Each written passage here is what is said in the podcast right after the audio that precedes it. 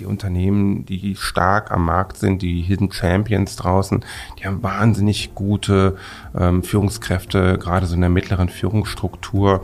Und ähm, das ist einer der, ähm, der, der Schlüsselfaktoren für den Erfolg, ja.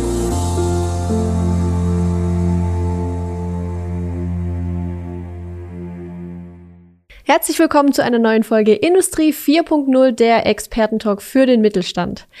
Digitalisierung und Industrie 4.0 tragen ja ihren Teil dazu bei, dass sich die Gesellschaft immer schneller verändert, dass immer mehr passiert. Aber auch sonst ist der Wunsch bei vielen Unternehmerinnen und Unternehmern so in die Richtung immer schneller, höher, weiter. Wie man sich jetzt diesen Wunsch, also dieses schneller, höher, weiter, ein bisschen selbst erfüllen kann und was man genau dafür tun muss, darüber spreche ich heute mit Oliver Ballhausen. Er ist geschäftsführender Gesellschafter der Leonardo Group. Und dann würde ich sagen, hallo Oliver, schön, dass du heute da bist. Ja, danke für die Einladung, Andrea. Sehr gern. Ähm, wie immer an der Stelle nochmal kurz der Hinweis, auch die Folge gibt's wieder als Podcast bei Spotify, iTunes und Co. Ja, Oliver, ich habe jetzt noch nicht so viel über die Leonardo Group oder über dich verraten. Vielleicht kannst du uns einmal erzählen, wer bist du und was macht ihr eigentlich? Ja, gern. Ähm, das mache ich. Ähm, ja, mein Name ist Oliver Ballhausen und ähm, ich beschäftige mich jetzt seit ja, über 23 Jahren mit dem Thema Lean Management, Operational Excellence und ähm, ja, habe da irgendwann mal bei einer amerikanischen Unternehmensberatung angefangen und habe Lean Management sehr, sehr stark top-down, ich möchte mal sagen, auf die harte Tour kennengelernt. Mhm. Und ähm, drei Jahre später ähm, haben wir dann ähm, die Leonardo Group gegründet, ähm, von der ich einer der Geschäftsführer bin, eher im kaufmännischen Bereich. Und ähm, ja, das Spannende ist eigentlich, ähm, dass wir gesagt haben, Mensch, ähm, wie damals Lean ähm, über diese Unternehmensberatung in Deutschland implementiert werden sollte, ähm, das möchten wir anders machen. Mhm. Ähm, da möchten wir andere Wege finden, ähm, Mitarbeiter stärker mitnehmen, mehr Schulungen machen, mehr aufklären. Und ich glaube, das ist auch so das, was ich in die Leonardo-Gruppe in den letzten ja, 20 Jahren mit eingebracht habe als einer der Geschäftsführer. Und ähm, wir machen so drei Dinge. Ähm, auf der einen Seite eben Schulen, mhm. ähm, ganz, ganz viel Training, Ausbildung ähm, von ähm, Führungskräften und Mitarbeitern. Dann implementieren wir das Thema Lean Operation Excellence eben bei unseren Kunden vor Ort mhm. mit den Mitarbeitern und Führungskräften. Und dann haben wir noch ein bisschen Software, ähm, die wir auch einsetzen ähm, für und mit unseren Kunden gemeinsam. Privat, ähm, ich bin 50 Jahre alt, ähm, lebe am Ammersee und ähm, ja, ich gehe gern joggen, ähm, spiele ab und zu mal Golf, ähm, das ist so ein altes Relikt. Und ähm, ansonsten gehe ich gern Wellen reiten. Das sind so meine Hobbys. Sehr schön, vielen Dank.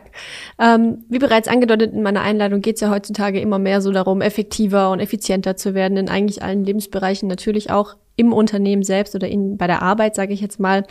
Wie gelingt es jetzt mir als Unternehmer, ähm, diese Effizienzsteigerung, sage ich jetzt mal, in meinem Unternehmen zu implementieren? Also wie kann ich das machen? Ja, das ist äh, eine ganz leichte Frage, die du da stellst. Natürlich. Meine Güte. ja, ähm, die leichte Antwort ist, dass es ähm, vielleicht keine Zauberformel gibt. Ähm, auf der anderen Seite gibt es natürlich die Zauberformel, das mit uns, mit der Leonardo Group zu machen.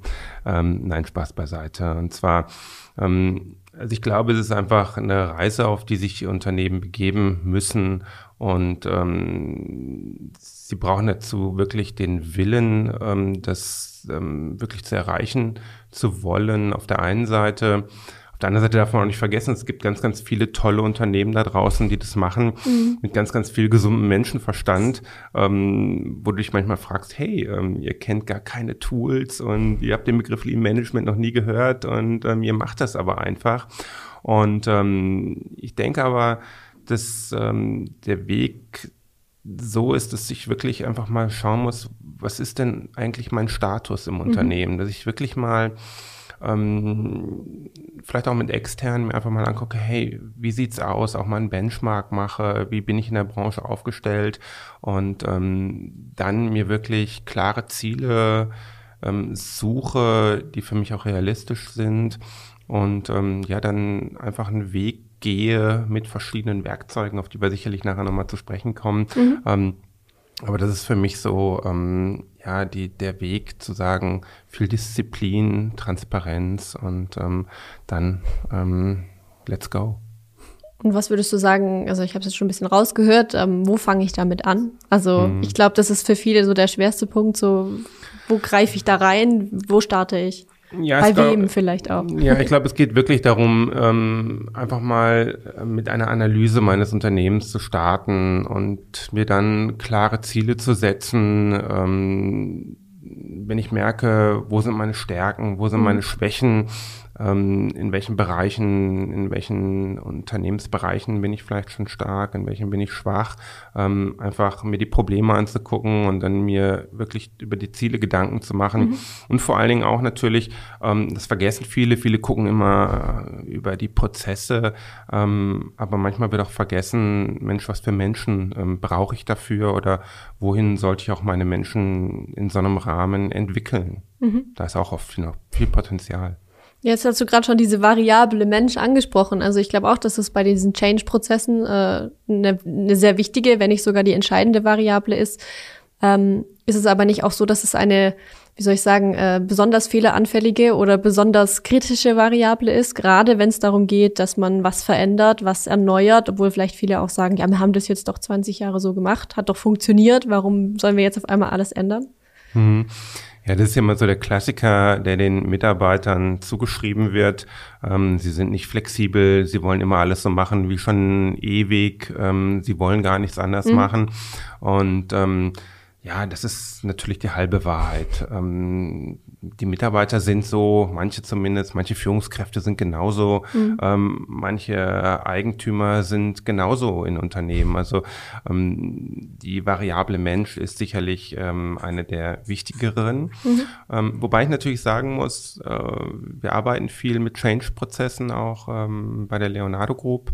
Ähm, wir haben auch selber einen großen Change ähm, mitgemacht, ähm, indem wir eben viel stärker auf diese weichen Faktoren gesetzt haben. Und was wir merken und immer wieder merken, alle Probleme im Unternehmen sind im Grunde genommen bekannt. Mhm.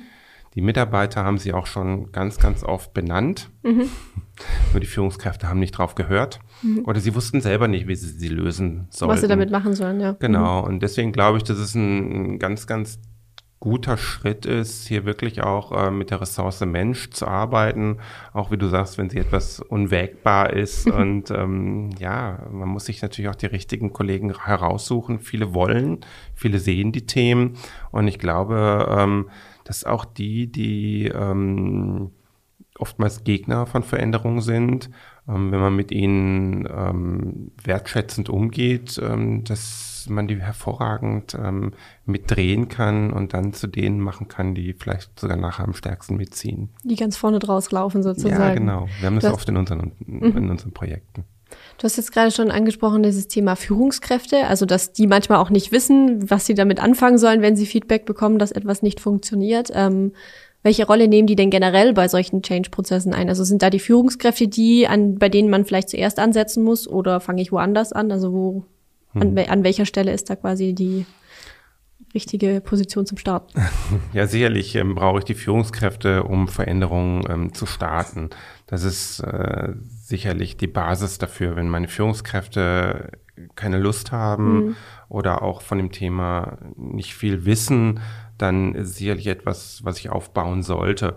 Die Führungskräfte sind der Türöffner für den Erfolg. Mhm. Und ich glaube aber generell, dass Unternehmen, die gute Führungskräfte haben, auch, oder was heißt, ich glaube, ich weiß es, ähm, die Unternehmen, die stark am Markt sind, die Hidden Champions draußen, die haben wahnsinnig gute ähm, Führungskräfte, gerade so in der mittleren Führungsstruktur. Und ähm, das ist einer der, ähm, der, der Schlüsselfaktoren für den Erfolg, ja.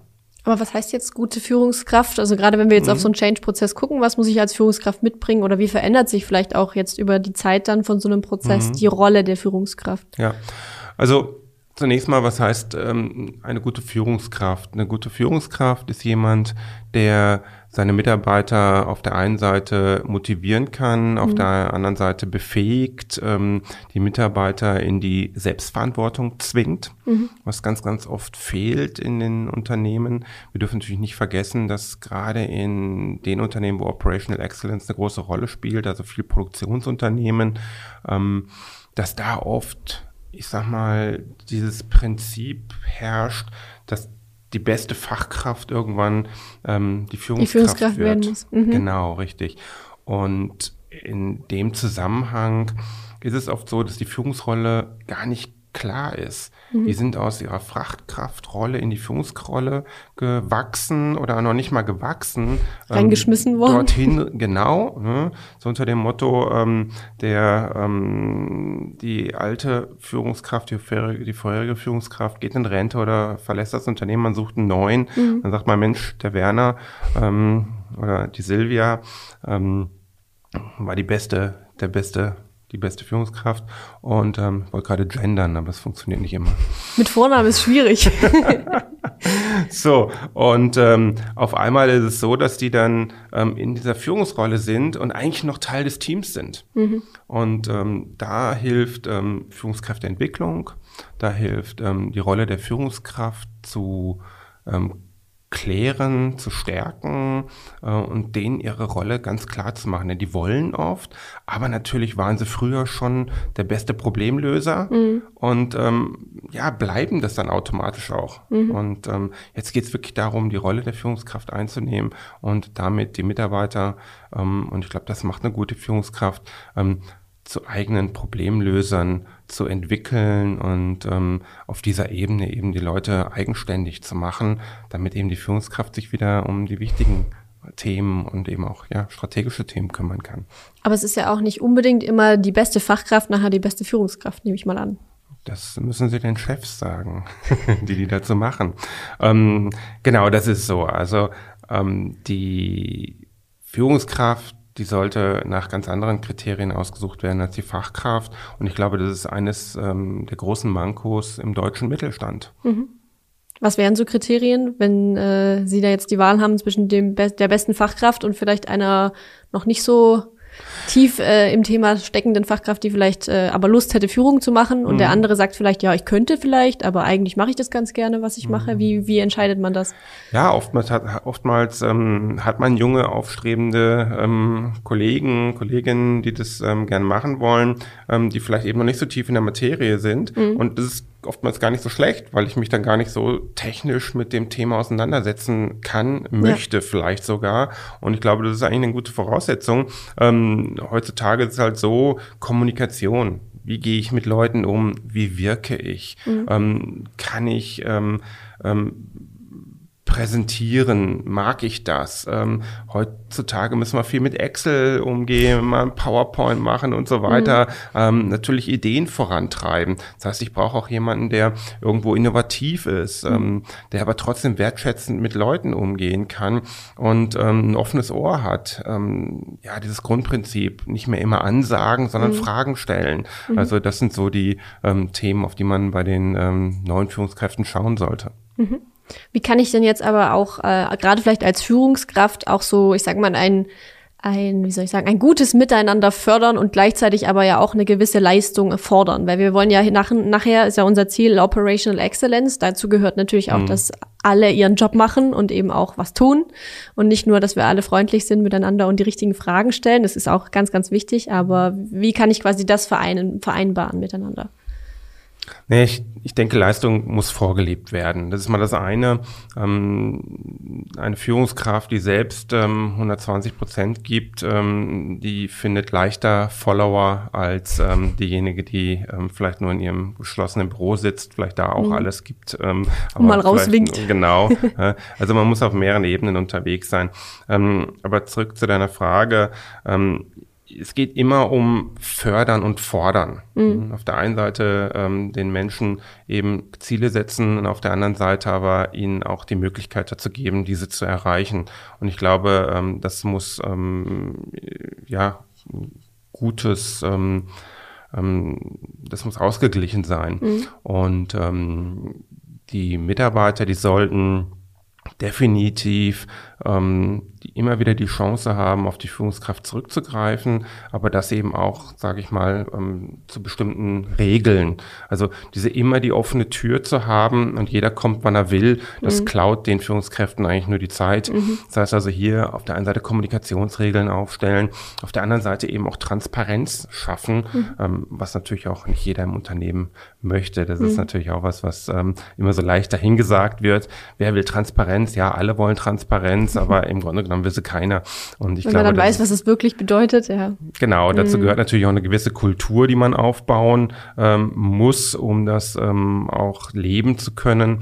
Um, ähm, das ist natürlich was, was ähm, auch nicht viele Unternehmen schon haben, gehört aber auch dazu, ähm, um Operational Excellence sauber einzuführen, glaube ich, ähm, eine sehr offene Kultur.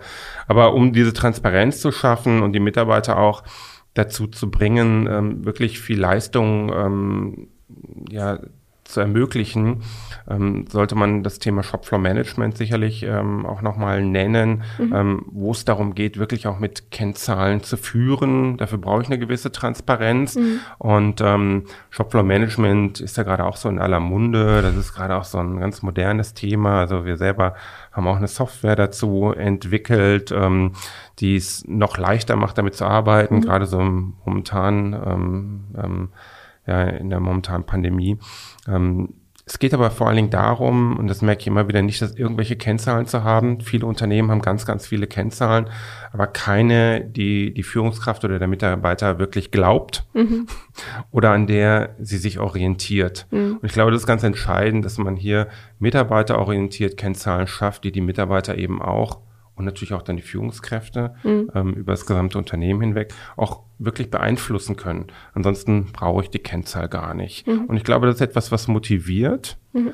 ähm, wenn der Mitarbeiter die Möglichkeit hat, wirklich eine Kennzahl auch eigenständig zu ähm, beeinflussen oder wenn bestimmte Unstimmigkeiten sind, diese auch zu mhm. benennen und dann auch noch merkt, oh, wenn ich die benenne, wird ja sogar noch was getan. Meine mhm. Güte, das ist neu. Mhm.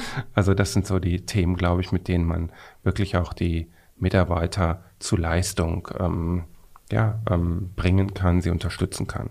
Und dann macht Leistung möglicherweise sogar Spaß.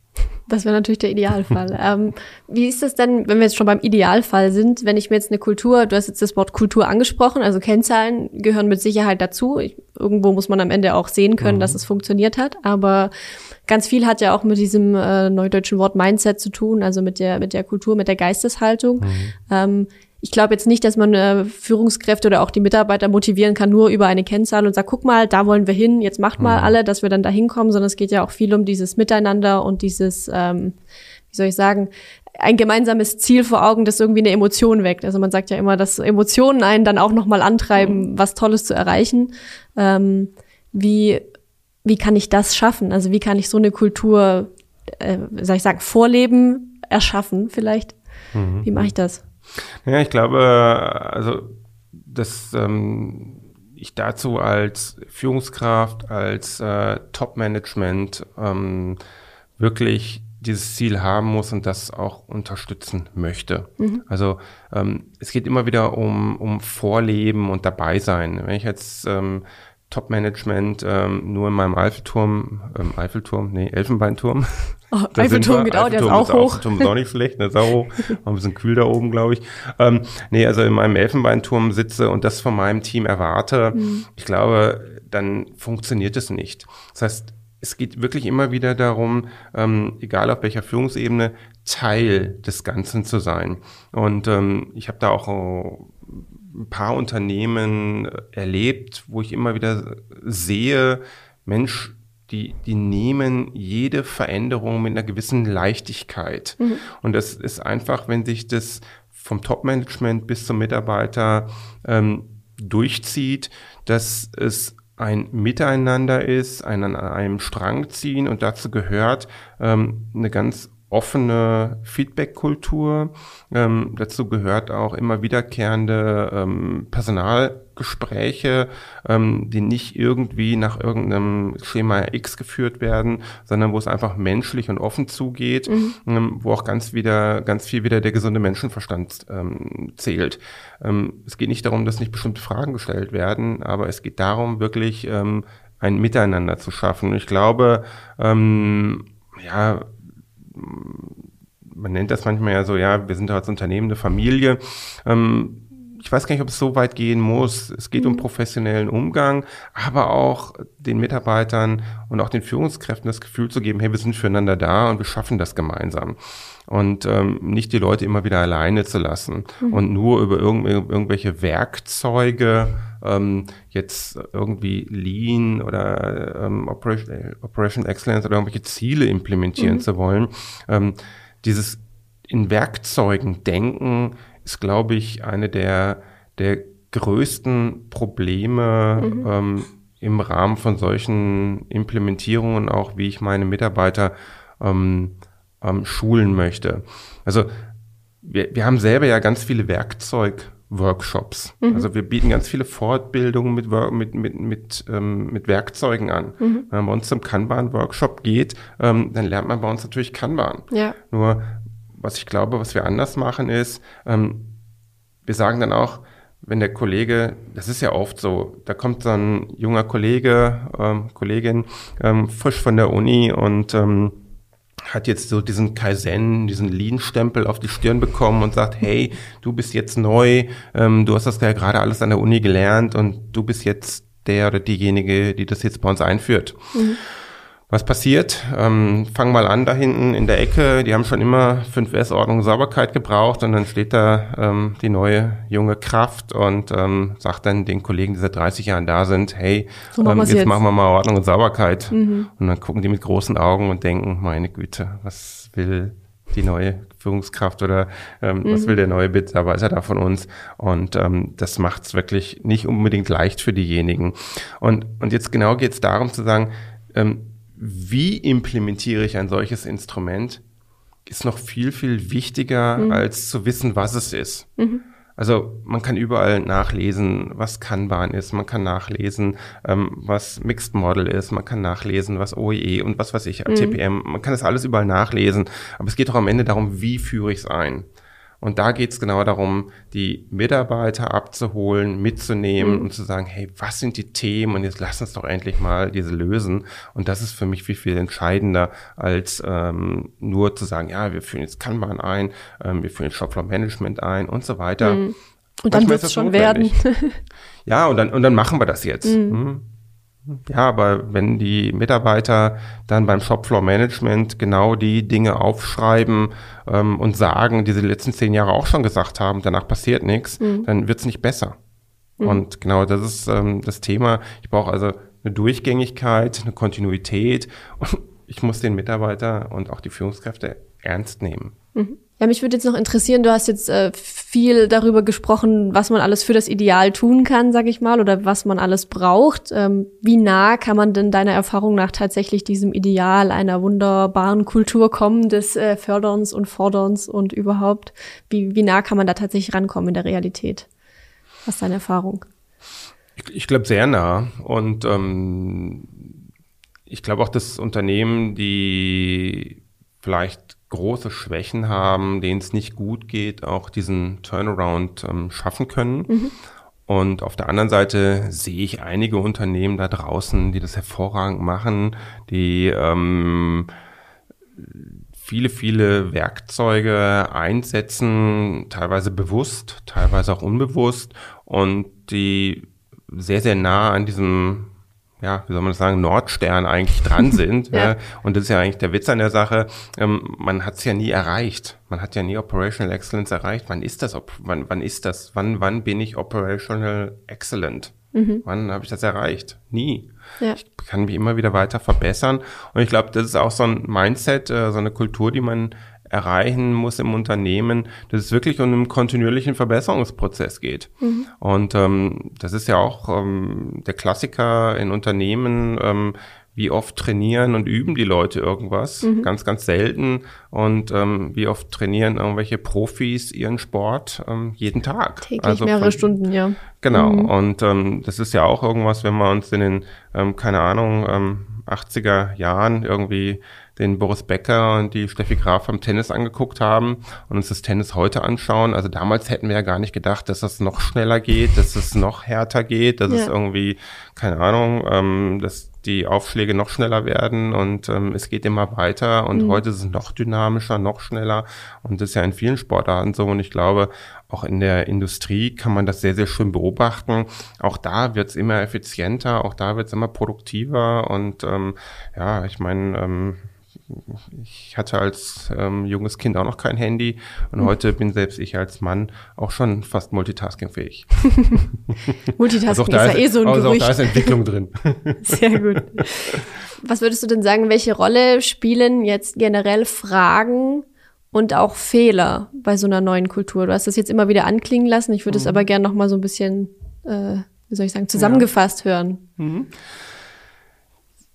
Ja, ich denke, wir kommen ja irgendwo aus einer Kultur, wo die Führungskraft ansagt. Die mhm. sagt, wo geht, wo es lang geht. Die sagt, ähm, was, welche Richtung. Ähm, die sagt, äh, was soll heute oder morgen oder diese Woche ähm, getan werden. Gibt die Ziele vor.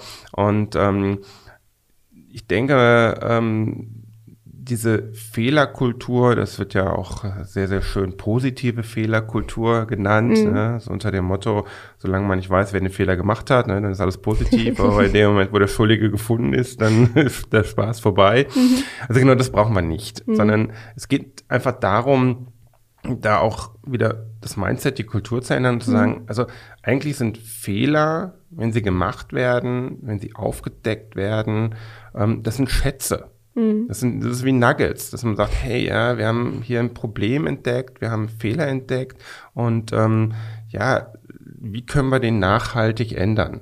Und ähm, das ist, glaube ich, etwas, was in, in Unternehmen, die einfach weiter fortgeschritten sind in Hinsicht, in Hinsicht auf ähm, Lean Management, Operation Excellence, mhm ähm, die machen das einfach besser als die anderen.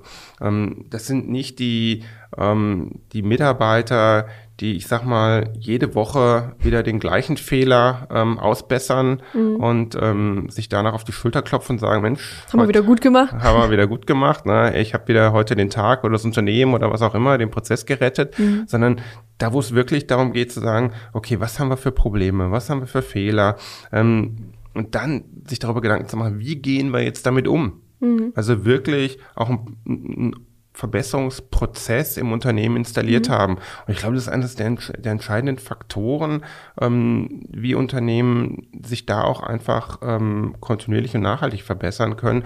Und dann fängt es auch den Mitarbeitern an, irgendwann Spaß zu machen, weil sie merken, hey, das nutzt ja was, was ich hier tue mhm. und es verändert sich ja wirklich was und es wird wirklich besser.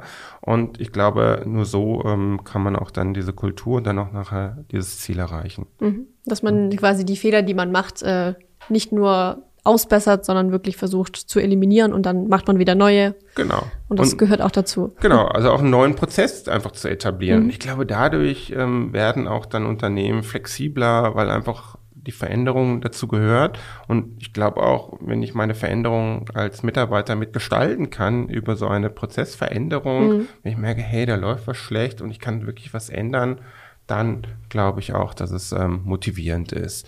Und ähm, ja, als Führungskraft ähm, geht es genau darum, Fragen zu stellen. Ja, wie Wollte ich jetzt gerade sagen, wie kommt man dahin? Man stellt ja, eben die richtigen Fragen. Genau, mhm. und, und, und eben ähm, die Kultur eben des ähm, positiven, der positiven Fehlerkultur, dass man eben, ähm, wenn ein Fehler passiert, nicht sofort den Schuldigen, nicht sofort draufhaut, genau, ja. sondern dass man eben sagt, okay, was tun wir jetzt dafür, dass es nicht wieder passiert? Mhm. Und ähm, ich glaube, das ist etwas, was auch Führungskräfte auch noch lernen müssen, ähm, in vielerlei Hinsicht und wenn es noch so schlimm ist, hey, es ist passiert, was machen wir jetzt draus? Ja. Hm, nach vorne blicken. Mhm. Spannend.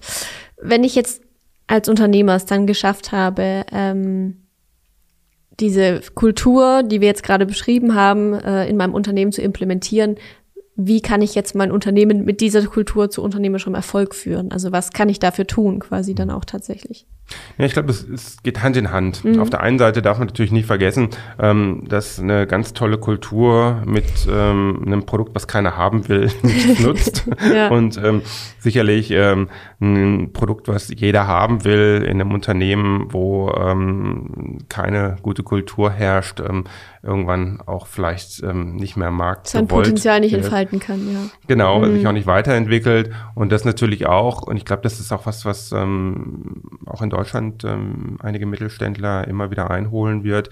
Ähm, man ist am Markt, man ist am Markt etabliert, ähm, man hat Alleinstellungsmerkmale, weil man eben einen tollen Innovationsprozess hat, ähm, aber zum Beispiel der Service ist nicht gut oder die mhm. Durchlaufzeit mhm. ist viel zu lang ähm, oder der Preis, der stimmt nicht. Ich glaube, dass man heute da viel, viel ganzheitlicher auf sein Unternehmen achten muss.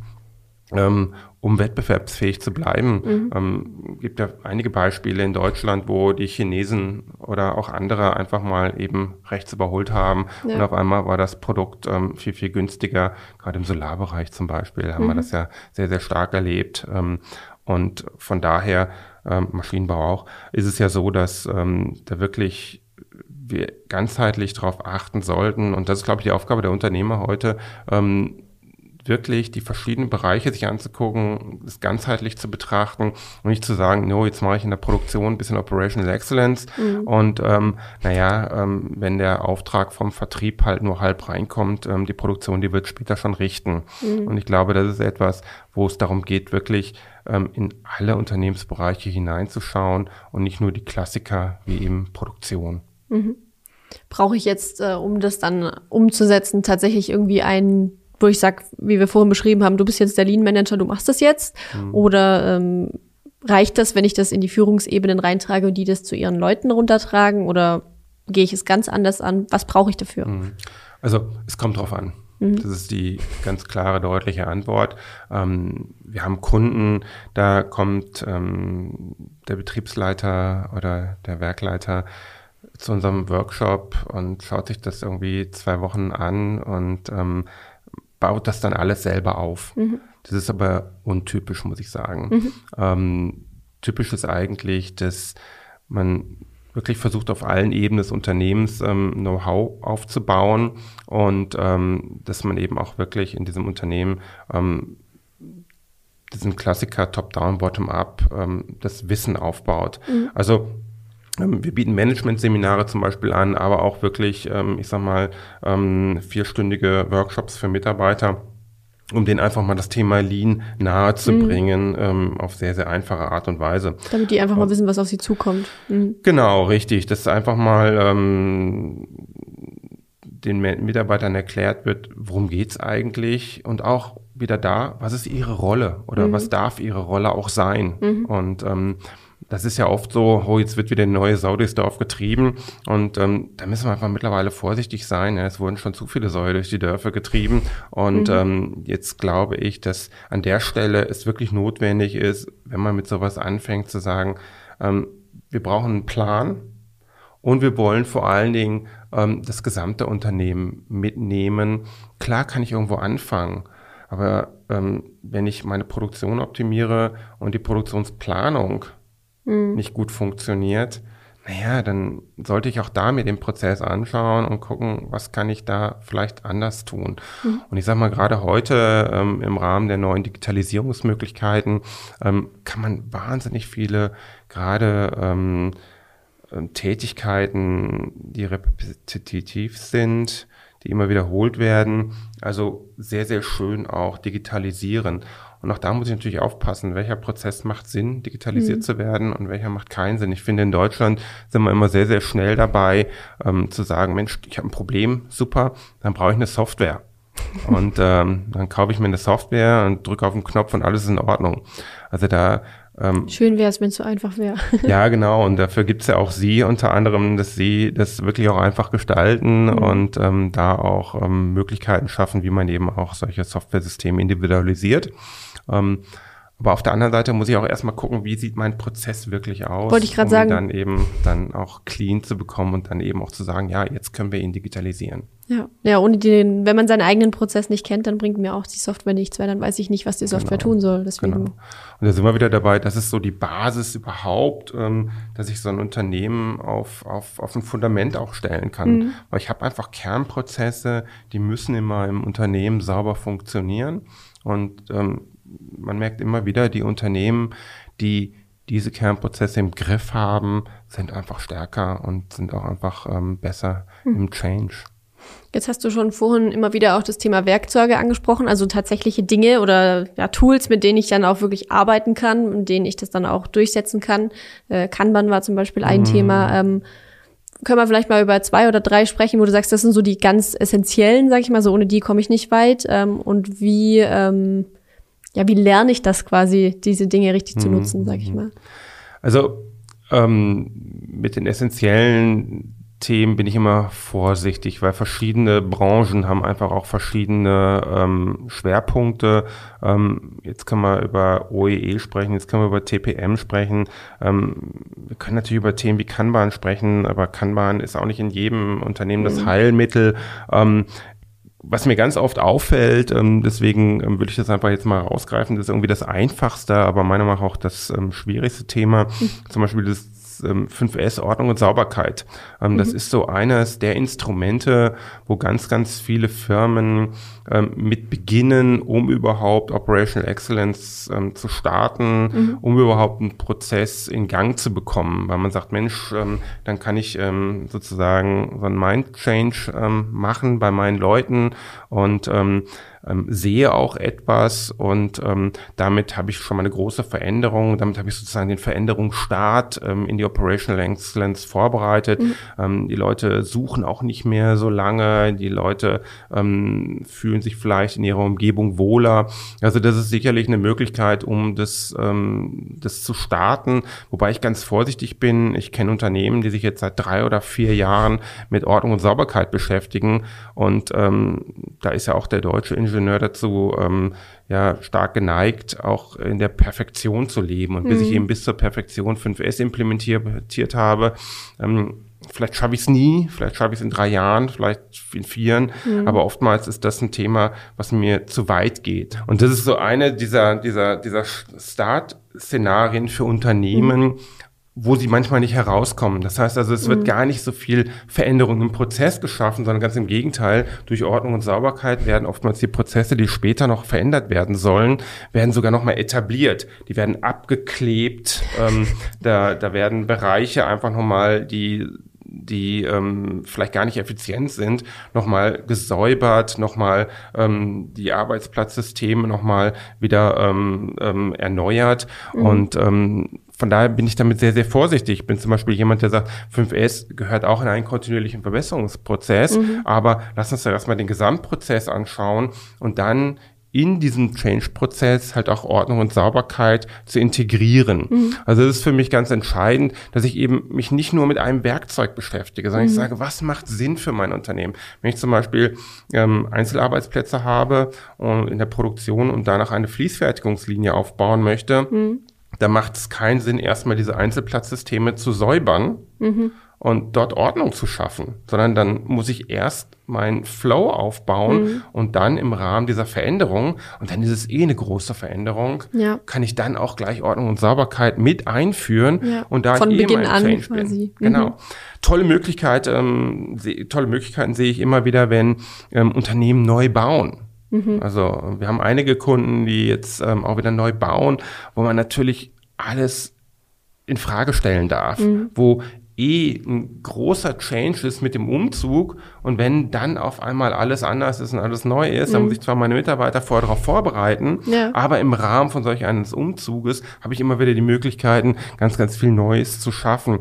Da kann ich dann eben auch, und das ist so das zweite wichtige Instrument, was ich vielleicht neben, ähm, ist Ordnung und Sauberkeit, was ich einfach diskutieren möchte und gar nicht sagen möchte, das ist das wichtige Mhm. Das Instrument, jetzt, ja. ähm, möchte ich das Thema zum Beispiel Shopfloor Management nehmen, weil Mhm. das Thema Shopfloor Management hat für mich einen sehr ganzheitlichen Charakter, wenn es richtig gemacht wird. Das ist zum Beispiel etwas, was meiner Meinung nach ähm, absolut essentiell ist mhm. ähm, für Unternehmen mittlerweile ähm, und oftmals unterschätzt wird. Wir schreiben nicht einfach ein paar Kennzahlen irgendwo an ein Board und machen die transparent. Mhm. Nein, wir wollen Transparenz über das gesamte Unternehmen, top-down, bottom-up schaffen. Wir wollen ähm, die Mitarbeiter und Führungskräfte ähm, über ihre Kennzahlen sprechen lassen zu bestimmten Zeitpunkten. Wir sprechen in verschiedenen Hierarchieebenen über die Probleme, die aufgetaucht sind. Mhm. Wir ähm, eskalieren, wir deeskalieren. Also wir bringen eine ganz neue Kommunikation, ein mhm. gesamtes Unternehmen und ähm, jeder merkt auf einmal, Mensch, ich bin Teil eines einer Bewegung, ich bin Teil eines ähm, eines Unternehmens, das sich bewegt, ähm, das die Probleme angeht ähm, oder eben auch priorisiert und sagt, nein, das ist jetzt nicht wichtig genug, wir haben andere Themen, aber es wird immer darüber gesprochen und das birgt eine hohe Transparenz und Offenheit mhm. ähm, in der Veränderung und durch dieses Shopfloor Management baue ich auf der einen Seite natürlich ähm, Transparenz auf und auf der anderen Seite aber auch natürlich die Kontinuität mit Dingen umzugehen, weil sie überall irgendwo stehen und zu sagen, ja okay, das haben wir jetzt nicht gemacht, was haben wir daran gemacht, warum haben wir es nicht mhm. gemacht oder auch, ähm, wie haben wir es gemacht, wie haben wir es verändert, wie haben wir es verbessert und ähm, das dann über verschiedene Unternehmensbereiche hinweg, ähm, das birgt auch tolle Chancen ähm, eben über die ähm, Schnittstellen hinweg, mhm. also wie habt ihr das Problem denn da gelöst? Ach so, ach, das ist für uns aber auch interessant. Meine mhm. Güte. Also ähm, so bekommt man ein Unternehmen, finde ich, ähm, dazu, ja, ähm, über die Grenzen der Abteilung hinweg zu ähm, arbeiten und miteinander zu reden und einfach sich die Dinge hin und her zu schieben, sage ich mal in Anführungszeichen, ähm, ohne dass die Leute dann beleidigt sind. Ja? Mhm. Ich meine, ich darf ja heute kaum, wenn ich in einer Abteilung X bin, sagen, ähm, dass die Abteilung, die vielleicht zuliefert, irgendeinen Fehler gemacht hat. Ja. ja. das ist ja, dann äh, sprechen gleich die Chefs miteinander und dann ist der eine böse auf den anderen, ähm, wenn der eine Mitarbeiter dem anderen ähm, irgendwie gesagt hat, hey, das ist aber nicht okay, wie du das machst. Eigentlich ist es schade, dass man über den Fehler spricht und nicht darüber, wie man den beheben kann. Ja, das ist genau die Kultur. Ähm, mhm. Es geht ja immer wieder darum, wer hat den Fehler verursacht. Ja, mhm. nein, wir haben ihn nicht verursacht. Bei uns taucht das so auf, weil die Abteilung X das so und so mhm. gemacht hat. Und ähm, deswegen finde ich eine der spannendsten Maßnahmen übrigens ähm, Prozessworkshops, die mhm. ähm, wirklich auch abteilungsübergreifend sind, die produktionsübergreifend sind.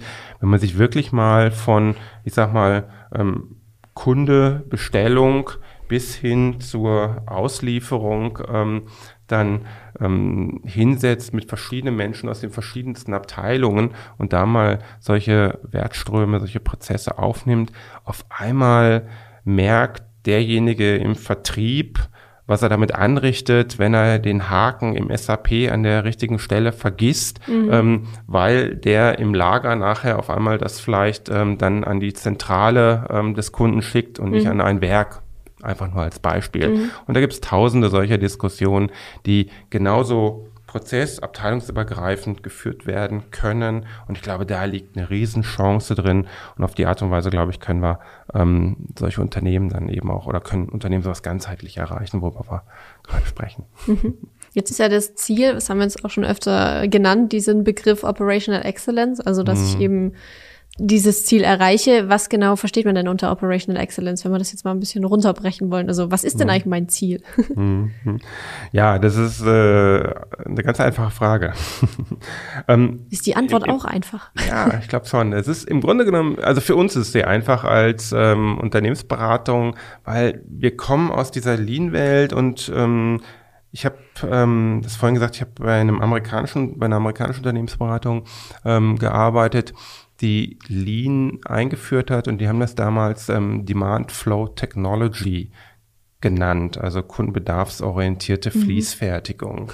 Und ähm, immer wieder stand dieser Begriff Flow im Mittelpunkt und ähm, das ist was ähm, für mich ähm, wahnsinnig spannend war.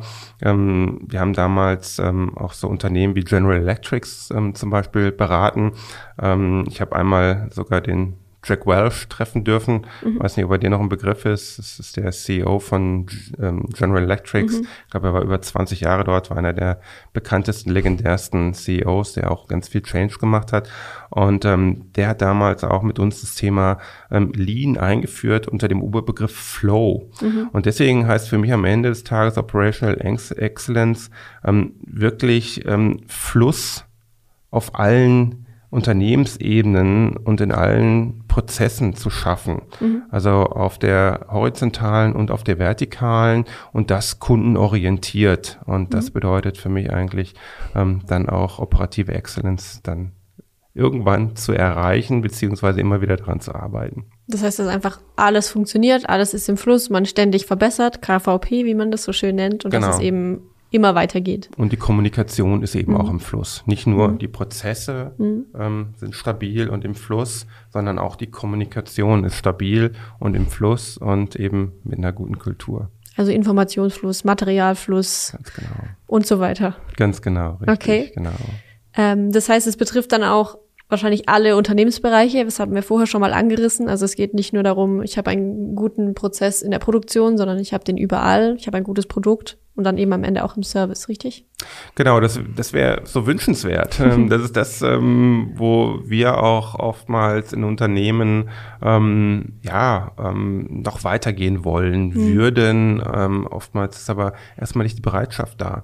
Ähm, das, ähm, glaube ich, darf man auch einfach damit übersetzen, ähm, dass auch in Unternehmen es äh, große Lobbys gibt für mhm. bestimmte Bereiche und Abteilungen und die Produktion, ähm, das ist halt durch das ähm, Toyota-Produktionssystem dann irgendwann mal zustande gekommen, ähm, so unter dem Motto, ähm, wir bauen ein Produktionssystem auf hey, warum baue ich kein Business-System auf? Warum mhm. ist es ein Produktionssystem? Mhm. Alle zeigen immer auf die Produktion und das ist einfach Quatsch. Mhm. Ähm, die Produktion ist sicherlich ein sehr, sehr guter Startpunkt.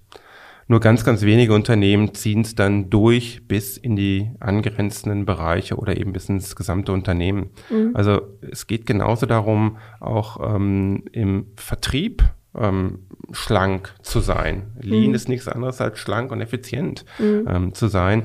Und es geht auch darum, mir anzuschauen, ähm, wie kann zum Beispiel meine Buchhaltung wer auch immer da der Kunde ist. Mhm. Hm, ich habe auch interne Kunden, Lieferantenverhältnisse, dass auch die schlank arbeiten und es eben auch andere Bereiche gibt, ähm, wie den Einkauf, ähm, wie zum Beispiel ähm, F&E, also ähm, wie der Servicebereich. Also wir alle sollten uns darüber Gedanken machen, hey, was können wir da anders und besser machen? Wie können wir im Unternehmen ähm, besser in einem Zusammenspiel kundenorientiert zu arbeiten.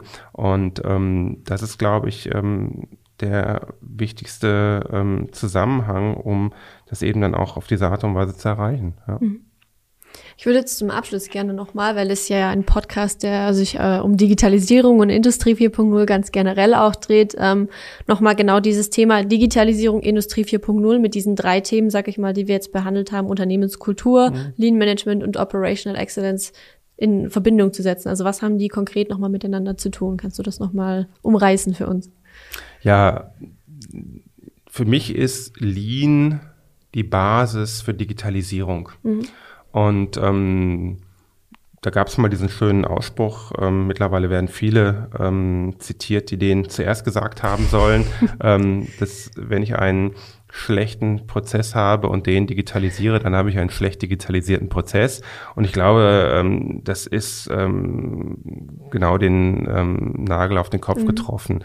Ähm, es geht wirklich darum, meine Prozesse mir anzuschauen, ähm, diese ähm, zu stabilisieren und ähm, dann mir Gedanken darüber zu machen, wie kann ich diese digitalisieren und wie kann ich damit Kunden Mehrwert und vor allen Dingen auch für den Mitarbeiter eben ähm, eine neue Effizienz schaffen. Mhm. Ähm, Digitalisierung ist einfach was, was ähm, dazugehört, was kommt immer mehr, mehr dazugehören wird. Da kommt keiner mehr dran vorbei. Ähm, das habe ich übrigens auch vor zehn Jahren und auch heute ähm, sage ich das immer noch über Lean Management, mhm. ähm, als ich mich irgendwann mal selbstständig gemacht habe.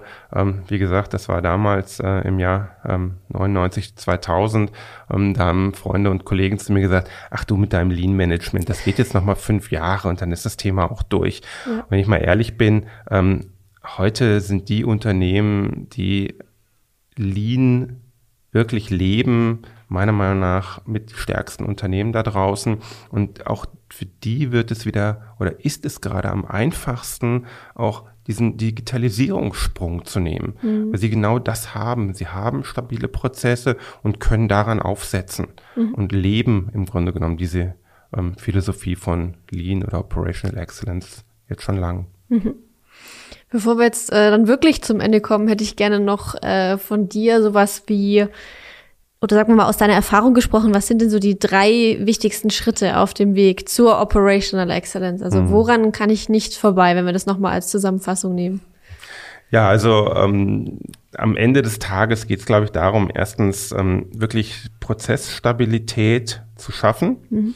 Das ist so Punkt Nummer eins.